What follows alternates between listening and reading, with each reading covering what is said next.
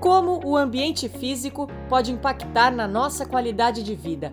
Quer conhecer mais sobre o estudo da neurociência aplicada à arquitetura? No podcast da NeuroArc Academy, você encontra muito conteúdo sobre o assunto, que vem cada vez mais ganhando espaço e transformando tá vidas. mais um programa Neuro na Arquitetura aqui pela sua rádio arquitetura.com.br. Lembrando que você pode acompanhar a nossa programação pelo site, também pelo aplicativo Radiosnet, também pelo Facebook e YouTube. Assim que termina o programa, no, o nosso conteúdo fica disponível de imediato no Face e no YouTube, em formato podcast, nas plataformas Deezer, Castbox, TuneIn, todas as segundas-feiras e agora também no Instagram da Rádio Arquitetura você consegue acompanhar os nossos programas em formato de reprise. Só atualizando 27 graus e 4 décimos, não 32. Muito bem, a, Priscila já se apavorou ali, 32, Alexandre, tu tá de brincadeira comigo, né? Bom dia, Priscila, bom dia, Gabi. Bom dia, Lê, bom dia quem está nos ouvindo. Pô, tá dando, quando tu falou 32, eu disse, eu não acredito, já vai começar aquele calorão de não, novo, né, seu Alexandre? Não, eu olhei ali, mas era, eu, não, eu não tinha atualizado, isso era de ontem. Daí eu fiquei pensando, cara, 32, mas onde é que a gente vai parar de tarde? Onde vamos, né? Não, não aguento mais, não aguento mais. Tá louco, muito calor, muito calor. E aí, Gabi? Bom dia, bom dia, Lê, bom dia, Pri, bom dia a todos que nos ouvem. Eu assustei aqui também. Eu não sei o que, que acontece, mas que São Paulo está muito mais frio que Porto Alegre, eu garanto. Verdade. 22 graus aqui num dia bem nubladinho. Vamos ver para onde vamos também. E tá frio aí, né? 22 graus, meu Deus do céu, como tá frio. Para mim é frio, né? Mas uh, vocês, olha, eu, eu, somos extremos. É a temperatura mais baixa, a temperatura mais alta, entendeu? Então eu tô feliz que pelo menos eu tô em São Paulo, que daí eu fico na, na uma temperatura um pouquinho mais amena. É, mais amena aqui. Muito bem, meninas. Tema de hoje: perguntas que não podem faltar para um briefing mais humano. É, existem perguntas-chave? Como é que funciona isso daí? E qual é a finalidade de fazer, de fazer perguntas uh, que tornem o briefing mais humano? Acho que pois essa é, é, grande, né? é a grande pergunta que surge, principalmente em relação aos nossos alunos, né? Quando a gente começa a compartilhar conteúdo sobre como aplicar a neurociência nos projetos, a gente costuma falar que o ponto base, o início do início do início. A gente precisa experimentar na gente como a gente responde aos ambientes e se preparar para realmente, de uma maneira muito empática, entrar na vida desse nosso cliente, na pele, literalmente, do nosso cliente e entender como que ele reage aos ambientes. Então é por isso que para nós na NeuroArc o processo de briefing ele é muito, muito, muito importante.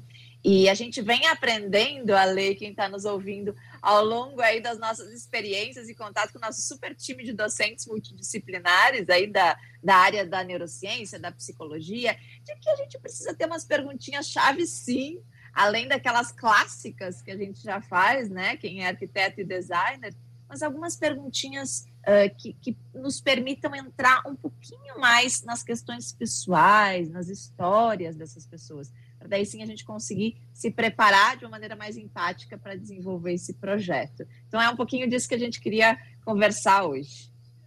É isso mesmo, a gente vê que isso é extremamente importante, né?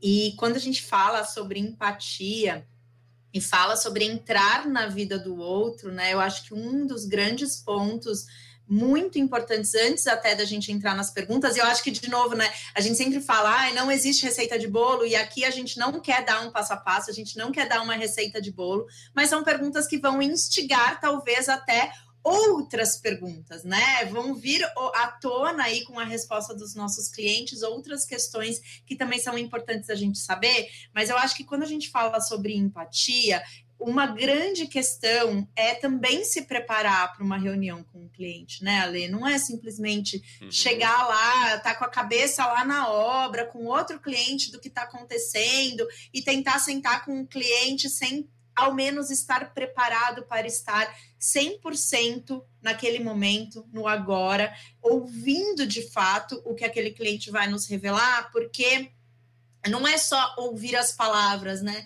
Mas é identificar os gestos, identificar as fa a face, né? A forma como ele reage às perguntas, a forma como ele vai responder às perguntas, quando ele vai ser, é, se é, é, ficar emotivo com alguma questão. Então, acho que antes até de chegar às perguntas, a gente sempre fala na NeuroArc da importância de se preparar para uma reunião de briefing e como então a gente pode se preparar para essa reunião, né? Uma das coisas que a gente gosta bastante de fazer é fazer sim uma técnica de aterramento, onde você lembre do propósito daquela reunião, onde você foque a sua energia para aquele momento, para você estar totalmente focado aquilo. Acho que vale também dizer, né? De repente desligar o celular, de repente esquecer daquele mundo que está acontecendo ali do lado de fora e realmente focar no seu cliente, porque todas as informações, sejam verbais ou gestuais daquele cliente, vai te dar é, questões importantes ali para você seguir com o projeto, né? Então, acho que a primeira questão é se prepare, esteja atenta, esteja focada, esteja naquele momento do agora com o seu cliente, seja uma reunião virtual, como a gente está fazendo aqui, né? Uhum. Ou uma reunião presencial. É isso aí, por isso que a gente sempre fala, né, de começar com a gente. Então, a gente vai refletir como que a pessoa vai reagir também a nós. E, e tem questões, e a gente vai falar aqui mais adiante um pouquinho, uh, que às vezes são delicadas da gente falar, né, da gente perguntar. Por exemplo, uma questão fundamental é a gente entender como é que está o estado emocional da pessoa naquele momento, se daqui a pouco ela está com algum problema que possa estar tá influenciando, inclusive na forma como ela vai responder a esses espaços, né? Então, poder estar aberto e o mais empático possível junto àquele cliente também faz com que ele se sinta mais à vontade, ele percebe isso. É, é aquela questão, né, que é do nosso instinto, que não, não é do racional, mas a gente consegue perceber quando alguém está ali inteiro e aberto para ouvir sem julgamento. A gente trabalha muito isso com os nossos alunos, deixar de lado os pré-julgamentos que às vezes a gente vai projetar, né, gente, para uma pessoa que é completamente diferente da gente. É, eu lembro quando eu trabalhei muito, muito com, com projetos corporativos, às vezes conversava, entrevistava pessoas jovens, empresas de tecnologia, né, de, de seus 18 anos, primeiro emprego ali, expectativas completamente diferentes, vivências, estilo de vida completamente diferente do meu. Então a gente precisa estar o mais aberto possível para conseguir, como o Gabi falou, é, perceber, né, às vezes o que não é nem falado, mas pode ser expressado através de, de questões visuais mesmo. Exatamente. Então, bora lá, vamos passar algumas das perguntas que vamos são, lá. que a gente entende, né? Que são fundamentais para o nosso briefing. E eu acho que quando a gente fala de briefing, a gente sabe que o campo de projetos ele é amplo, ele pode ser um briefing de um projeto residencial, um, como a Pri falou, um briefing de um projeto corporativo, ou às vezes até um briefing de um projeto de espaços de saúde, que contemplam, às vezes, muitos usuários. Então, entender a, a, essa gama de usuários desse espaço é fundamental. Então, saber tá, tudo bem, eu estou projetando para uma residência, então quem são os membros dessa residência? Ah, não, estou projetando para um espaço corporativo. Ok, eu sei que numa corporação pode ser que eu tenha aí mais de mil, duas mil pessoas trabalhando, mas dentro desse, desse número, né? Qual, qual é a média? Quantas pessoas de repente são de uma geração, quantas são de outra geração? Quantas pessoas de fato moraram e, e nasceram nesse local ou vieram de outros lugares? Então, são questões extremamente relevantes para a gente fazer nesse levantamento de briefing. Eu acho que a primeira questão aí, né, é, que eu já falei da questão geracional, é a gente entender a idade desses usuários, né, porque isso influencia a gente demais a forma como ele vai se comportar diante daquele espaço. Hoje a gente já sabe, existem pesquisas, inclusive na área da iluminação, que já demonstram o quanto somente a iluminação, que é um dos fatores de variável ambiental, vai influenciar de forma diferente dependendo da idade daquele usuário. Né? Então, hoje a gente já sabe que pessoas mais idosas, elas necessitam de uma iluminação mais direta, mais focada, com, com maior intensidade do que, por exemplo, é, uma criança. Então, entender a idade é fundamental para saber como que você vai direcionar aí o seu ambiente, né? Então, características aí, tanto da faixa etária e físicas também, né, Pri? Eu acho que a questão física também vai, vai direcionar, às vezes, questões de ergonomia desse espaço, então entender se ele tem uma necessidade especial também é importante. Então, aqui já é um primeiro grupo de perguntas que a Gabi está falando, tá? Eu anotei aqui seis pontos. Na verdade, a gente tem uma aula específica de aprofundamento de briefing, onde a gente fala vários, vários, de uma maneira muito detalhada, mas a gente quis trazer aqui hoje seis pontos. Então, esse é o primeiro, é a primeira, a primeira compreensão que a gente tem que ter, que é a que a Gabi falou, como são essas pessoas, né? Então, Gabi trouxe aqui tanto a questão da faixa etária, a questão dos aspectos físicos, mas sempre lembrar que quando a gente fala de saúde, né? E vou, vou, falar aqui de aspectos físicos, como se tem alguma, alguma necessidade especial, mas a gente também fala de aspectos emocionais, foi o que eu falei anteriormente, né? Então, a saúde é compreender o físico, mas também o emocional dessa pessoa, porque isso com certeza vai impactar na forma como ela responde aos ambientes. Então, é, e daí como é que a gente faz isso, né? Não vai chegar e perguntar, ah, você tem algum problema de saúde, né? Não me conta que é ruim falar assim às vezes de coisas muito delicadas.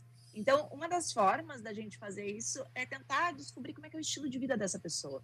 Como é que você dorme? Dorme bem? É, quantas horas aproximadamente? Você tem costume de praticar esportes? Isso dá super para encaixar numa conversa, não pode, não precisa ser uma pergunta atrás da outra, né? simplesmente perguntando como é que é teu dia? Me conta o teu dia. Ai, de manhã eu saio cedo, eu acordo cedo porque eu vou trabalhar, aí depois eu paro ao meio-dia para almoçar, e depois eu vou, eu vou de novo para o trabalho, depois eu vou para aula, volto para casa só à meia-noite. Bom, daí a gente já começa a perceber, mas quantas horas essa pessoa dorme, né? Então, tudo isso, como a gente já vem falando em vários programas, a gente sabe que várias áreas da vida impactam na nossa saúde. Então, se a pessoa não dorme o suficiente, se ela não tem tempo para atividade física, muito provavelmente ela está tendo algum, né, algum prejuízo físico-emocional aí. E daí a gente já serve isso como alerta. Então, esse é o primeiro ponto, o primeiro grupo de perguntas para a gente entender como são essas pessoas, tanto nas questões físicas, como a gente falou, mas também nas questões emocionais, né? É fundamental isso que a Pri falou, porque daí vai além da questão da função do espaço, né, Leo? Pelo menos na, na faculdade de arquitetura e na faculdade de muito é focado somente para a questão da funcionalidade que aquele ambiente tem que ter. E a gente acaba esquecendo que as pessoas, a gente tem necessidades ali que são um pouco intangíveis, né? Que está muito no nosso emocional. Uhum. E às vezes a gente consegue trazer com elementos materiais do espaço alguma coisa que vai saciar ali alguma necessidade emocional daquela pessoa. Então é fundamental isso que a Pri falou. Vamos para o nosso segundo ponto, segundo. então. Segundo. Ati... Opa, pode falar. Vai lá, vai lá, Gabi. Alguma atividade que ela desenvolva ali naquele ambiente. A gente precisa entender de fato quais são as atividades que precisam ser contempladas naquele espaço, porque isso também vai nos direcionar a forma como nós vamos elaborar aquele ambiente. Então, entender, ah, é um quarto, tá, então o que, que você faz nesse quarto? Você só dorme, você lê nesse quarto, você assiste TV nesse quarto, às vezes você trabalha nesse quarto, porque com o home office a gente viu muito isso, né? Às vezes as pessoas não tinham um espaço apropriado para trabalhar dentro de casa e o único local que ela podia trabalhar era dentro do quarto. Então, essas informações são essenciais, porque às vezes, gente, uma, uma mudança no layout vai fazer com que ela tenha um trabalho muito mais produtivo, um sono muito mais produtivo dentro de um mesmo ambiente, né? Então, entender essas atividades é essencial. E eu acho que principalmente, né, Gabi, o tempo de cada atividade. É, porque perguntar as atividades talvez já faça parte do briefing de muitas pessoas, né? Tá, mas como é que você usa esse espaço? Mas entender o tempo que ela fica em cada ambiente também nos dá pistas do quanto esse ambiente vai impactar nessas pessoas depois. Por exemplo, numa residência, talvez facilmente a gente pense, ah, a pessoa dorme ali às 8 horas, então ela usa 8 horas o quarto, ou tem que vai trabalhar também vai ficar mais tempo no quarto. Agora, às vezes, como são ou quando são outras tipologias, como o Gabi trouxe aqui, espaços de saúde, espaços de educação, espaços corporativos, às vezes, puxa, a empresa está lá investindo numa sala de descompressão para os colaboradores, mas eles têm ali cinco minutos para ficar no seu dia de trabalho. Então, assim, o quanto que aquele espaço realmente vai impactar naquelas pessoas, né? Então, a gente precisa entender o tempo de uso, o tempo das atividades que eles vão executar em cada ambiente também, para daí sim a gente colocar mais forças naqueles ambientes onde eles permanecem mais tempo. E daí esses vão ser os mais críticos. E é legal, inclusive, quando estiver fazendo essa pergunta, né, já determinar objetivos para esse espaço. Então, como a Pri trouxe, né, um espaço de descompressão. Então, qual é o objetivo do espaço de descompressão? Quero que as pessoas estejam ali mais relaxadas, mais descontraídas, que elas tirem a carga pesada de um dia de trabalho de repente ou às vezes a gente já teve casos, por exemplo, de alunos que projetaram ambientes que a, o objetivo daquele ambiente era o foco total, ele não podia ter distração.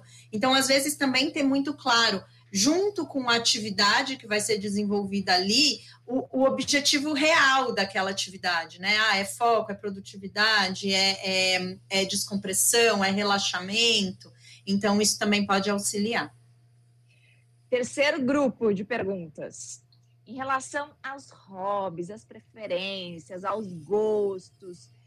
E uma forma também da gente entender isso é tentar resgatar as histórias de vida dessas pessoas. Então, muitas vezes a gente já sabe, né, que talvez uma preferência por uma cor pode ter a ver com um time de futebol, né? Ou uma. O azul, estamos falando por... do azul, né, Priscila? Eu acho que a gente fala mais do vermelho por aqui. Mas, enfim, tem algumas questões de gostos e preferências que podem ser questões muito pessoais. E quando a gente pede para a pessoa nos contar a história dela, o dia a dia dela, a gente também começa a captar essas questões. Por exemplo, uma pessoa que morou muito tempo na infância com a avó, é, talvez hoje tenha um apego maior com questões da, de memórias da casa da avó. Então, é, é se, realmente se colocar na história daquele cliente, na história daquele usuário, e daí tentar entender, tá bom, quais são as preferências dele, quais são os gostos dele, projetar para ele, né? Isso que a gente sempre fala também para os nossos alunos. E é legal que a Pri trouxe essa questão do, das memórias, né? Inclusive, no ano passado, a gente desenvolveu uma ferramenta exclusiva para resgatar essas memórias e auxiliar nesse processo de briefing, né? Então, hoje, é, por, por conta desses estudos, né, de como a gente desenvolve a nossa memória, como o, o que é importante para a gente fazer na nossa, no nosso cérebro uma memória de longa permanência. A partir disso, a gente conseguiu então desenvolver uma ferramenta que hoje, inclusive, a gente está incluindo aí dentro dos nossos treinamentos. Então, a gente vê a, a, importância de se trazer esse tema e de se trazer essas memórias para o projeto que você vai, vai desenvolver. As pessoas elas tendem a, ficar, a, a ter uma sensação de maior pertencimento àquele espaço, de realmente achar, pô, esse espaço ele é meu, né? Ele foi feito para mim, ele contempla a minha história, ele contempla as minhas memórias. Perfeito. Então, esse foi o nosso terceiro grupo de perguntas, né? Que vai pegar mais as preferências, os gostos que tem a ver com as memórias pessoais. Mas daí o quarto ponto que a gente traz aqui é que existem memórias culturais também, né, Gabi? Como a gente brincou aqui no início. Para Gabi, 22 graus aí é muito frio em São Paulo. Então, as questões de entender qual é a cultura, qual é a localização geográfica que está essa pessoa, quais foram até as histórias de influências, né, talvez mais enraizadas que possa estar presente em função da cultura que ela vive, são muito importantes para a gente conseguir fazer esse ambiente daí coerente para ela. E coerente para aquele espaço também, né? Quando a gente fala de um, por exemplo, um ambiente urbano, ele precisa ser coerente com aquele aquele local que ele está inserido, né? Então, justamente, ah, vai ser um ambiente urbano que eu vou contemplar muitas pessoas de muitas gerações, de muitas histórias diferentes, então que ele ao menos seja coerente com aquela cultura para as pessoas, é, para a gente ser mais assertivo, inclusive nesse pertencimento, nessa, nessa sensação de pertencer realmente àquele espaço, né? Perfeita essa lembrança que você fez, Gabi, porque isso também, né? Não é só trabalhar no micro, mas é qual é o impacto no todo, né? No macro disso tudo que a gente está falando. Aí, quinto, quinto grupo de perguntas, que, que também, essa, essa é muito importante, do o que e por que, o que alterar no ambiente, por que alterar no ambiente e por que agora? Por que a gente está falando isso? Não sei se talvez quem está nos ouvindo já passou no caso de algum cliente que chega com um desenho, né? Ah, eu quero isso aqui para o meu quarto, para minha empresa. Né? Ou, ou, com o, ou com o Pinterest, né, Pri? Ah, não, é exatamente isso aqui é. que eu quero, né? O Pinterest é o desespero de muitos arquitetos e designers. Quando o cliente vem com aquela pasta no Pinterest, olha, é exatamente isso que eu quero. É só replicar. Não precisa, não precisa mudar nada, já está pronto. Olha aqui, é, é só fazer igual. Já está pronto. Aí você vê que nem na proporção tá, dá, né? Você fala, meu Deus, mas ele pegou uma referência de um espaço que tem 30 metros quadrados e a gente está falando em fazer um, algo para 10, 5 metros quadrados. Daí já. Quem nunca, né? Passou por isso o grande lance, né? Como é que a gente reage a isso? Porque, querendo ou não, ele teve um trabalho, né, Gabi? Foi lá, salvou a pasta no Pinterest, desenho. Exato. Desenhou. E a é. expectativa dele que está demonstrando ali, né, Pri? É muita expectativa Exato. dentro daquela conceito, daquela ideia que ele tem na cabeça dele. Então, a nossa sugestão aqui é, obviamente, valorizar isso, né? E, e entender todo o empenho e realmente que ele, que ele se dedicou a isso. Mas no momento em que a gente faz a pergunta por que você resolveu isso desta forma, ou por que você escolheu essa imagem, aí sim a gente começa a entrar nos principais pontos que são relevantes para ele. E daí a gente constrói com ele um raciocínio de que talvez para resolver desta forma, a gente poderia trazer outras soluções, né? Ou, ou, trazer esse espaço de uma outra maneira. Então, é entre, entender lá na fonte que, que ele dispôs as mesas do escritório assim? Ou por que, que ele quer o quarto dessa cor ou de outra? Entender o porquê é, é muito importante para a gente chegar nesse mais embaixo, né? No, na profundidade, e daí sim a gente poder oferecer alguma, alguma outra solução, talvez, que seja mais adequada. Eu acho que a Pri trouxe uma questão fundamental, né? É de fazer, de valorizar aquilo que ele traz. Isso é empatia pura, né, gente? Por mais que a gente saiba, poxa, o que ele trouxe não vai dar, não vai caber. Então, entendendo esses porquês, você traz aquela referência dele ou aquele desenho dele para o processo e faz com que ele se sinta parte do processo. Eu acho que isso também é extremamente importante, né? Isso também tem a ver com aquela questão lá do pertencimento. Ele se sentir parte do processo vai fazer com que ele se envolva muito mais naquele ambiente e realmente tenha ele como parte dele, né? Então, isso também é essencial. Perfeito. E o último ponto que a gente traz, e para nós esse é o grande diferencial da NeuroArc, que os nossos alunos que têm acesso à metodologia, é compreender, auxiliar o cliente como que ele responde às sete variáveis ambientais. Então, o que, que significa isso?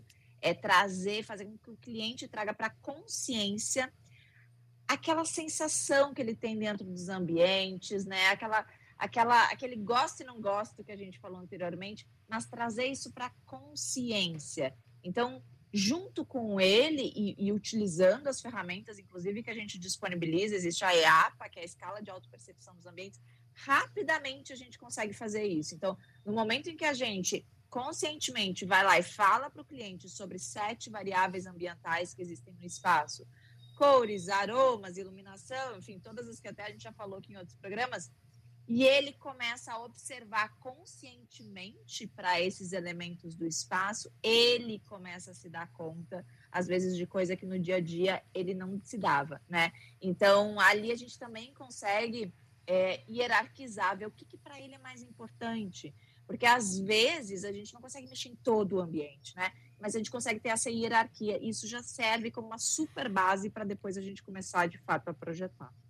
Inclusive base de argumento, né, Pri? Porque o, o, o, que, por exemplo, a gente tem de muitos relatos de pessoas que já estão usando a ferramenta EAPA, de que, como a Pri disse, como é, é uma ferramenta que traz para a consciência a sua percepção com relação a essas sete variáveis ambientais, então, antes de utilizar a ferramenta, a pessoa nem se dava conta, por exemplo, como a iluminação estava influenciando no dia a dia dela.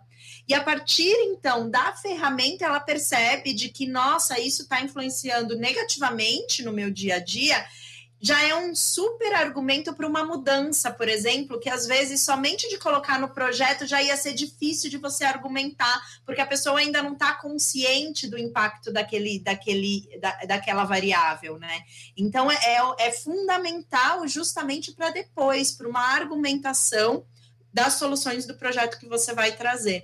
E eu acho que a Pri também trouxe uma outra questão, né? Às vezes as, as pessoas, tá, mas o que são as sete variáveis? Gente, acho que a gente já fez uma série de programas, né, Ale? É, um de cada variável. Então, gente, vocês têm um super conteúdo aqui já nos programas anteriores da rádio. Sim, temos As, ali, acho que uns quatro. Tá disponível, programas. né, Ale, para as pessoas assistirem. Tá, uh, sim, todos no, no Face e também em podcast. Ó, oh, então uma Ótimo. super aula, né, das sete variáveis. Então, gente, resumindo aqui os, os seis pontinhos que a gente trouxe para o pro programa de hoje, né? O primeiro, realmente entender quem são as pessoas, mas lembrando que, além de idade, além de questões físicas, a gente também precisa entrar em questões emocionais, em estilo de vida. Segundo ponto, a gente falou de mergulhar na questão das atividades e também entender qual é o tempo de cada atividade que a pessoa precisa fazer no, no ambiente. Depois, o terceiro ponto, ir para aquelas preferências que são muito pessoais e que tem a ver com essas memórias pessoais, e Gabi, inclusive, indicou aqui a ferramenta EAME, então, que nos ajuda nisso. Depois, o quarto ponto, as memórias, mas aí sim as memórias mais culturais, né? E de que forma que a gente pode fazer isso mais coerente, entendendo então qual é essa influência cultural. Depois, o quinto ponto, entender o porquê das coisas, por que, ele quer isso ou aquilo, ou por que agora, né? E o, quinto, e o sexto ponto, desculpa, ter uma clareza dessa percepção das sete variáveis ambientais, que vai nos ajudar muito. Acho que com esses seis grupinhos de pergunta aqui, já vai dar um panorama assim, muito importante em como as pessoas reagem aos ambientes, para daí sim a gente se preparar para projetar um ambiente mais humano para aquelas pessoas. Meninas, Ana Lazarotto dizendo que respeitar a história, memórias, cultura e crenças de cada um fa faz muita diferença para o projeto ser mais personalizado. E, os, e também dizendo que a EAPA e a EAME vieram para auxiliar muito na, no processo do briefing e fazem toda a diferença no projeto. Faz a pessoa parar e realmente pensar, estar no aqui e sair do automático. Ela considera muito importante mesmo. Perfeito. Que legal, Aninha. E legal que da gente ver, né, de quem já está colocando isso em prática no seu dia a dia e trazendo, inclusive, né, um, um escritório multidisciplinar, porque, para quem não sabe, a Ana é psicóloga e ela trabalha junto com a filha, que é arquiteta. Então, formaram aí um super time multidisciplinar para entender esse cliente mais a fundo e projetar de fato para essa pessoa, né? E quando a gente fala, né, a gente falou, poxa, vamos trazer aqui as perguntas para um briefing mais humano. É, quando a gente fala de neurociência aplicada à arquitetura ou ao design, ela é exatamente isso, gente. A neurociência ela propõe com que a gente entenda o ser humano, o comportamento humano, e a partir disso, então, a gente utiliza dessas informações em se aprofundar e entender como nós seres humanos funcionamos para projetar justamente para as pessoas, né? Então é justamente isso que a neuroarquitetura se propõe. Então, quando a gente fala de ambientes mais, mais humanos, a gente também está falando aí de neuroarquitetura, né? E é muito isso que a gente acredita e que nós, dentro da NeuroArc, mergulhamos aí nesse assunto com bastante profundidade. Muito bem, Priscila e Gabi, estamos quarta-feira para... em mais uma edição do programa Neuro na Arquitetura. Pri, Gabi, beijão, boa semana. Obrigada, boa semana, Lê. Obrigada. Um abraço. Obrigada, Lê. E para você que nos ouve aqui pela Rádio Arquitetura e acompanha nosso trabalho, muito obrigado. Agora, este foi mais um podcast exclusivo da NeuroArc Academy. Para ter acesso a outros conteúdos mais completos, faça parte do nosso membership. Mais informações www.neuro.arc.br. Esperamos você em nosso próximo podcast. Até lá!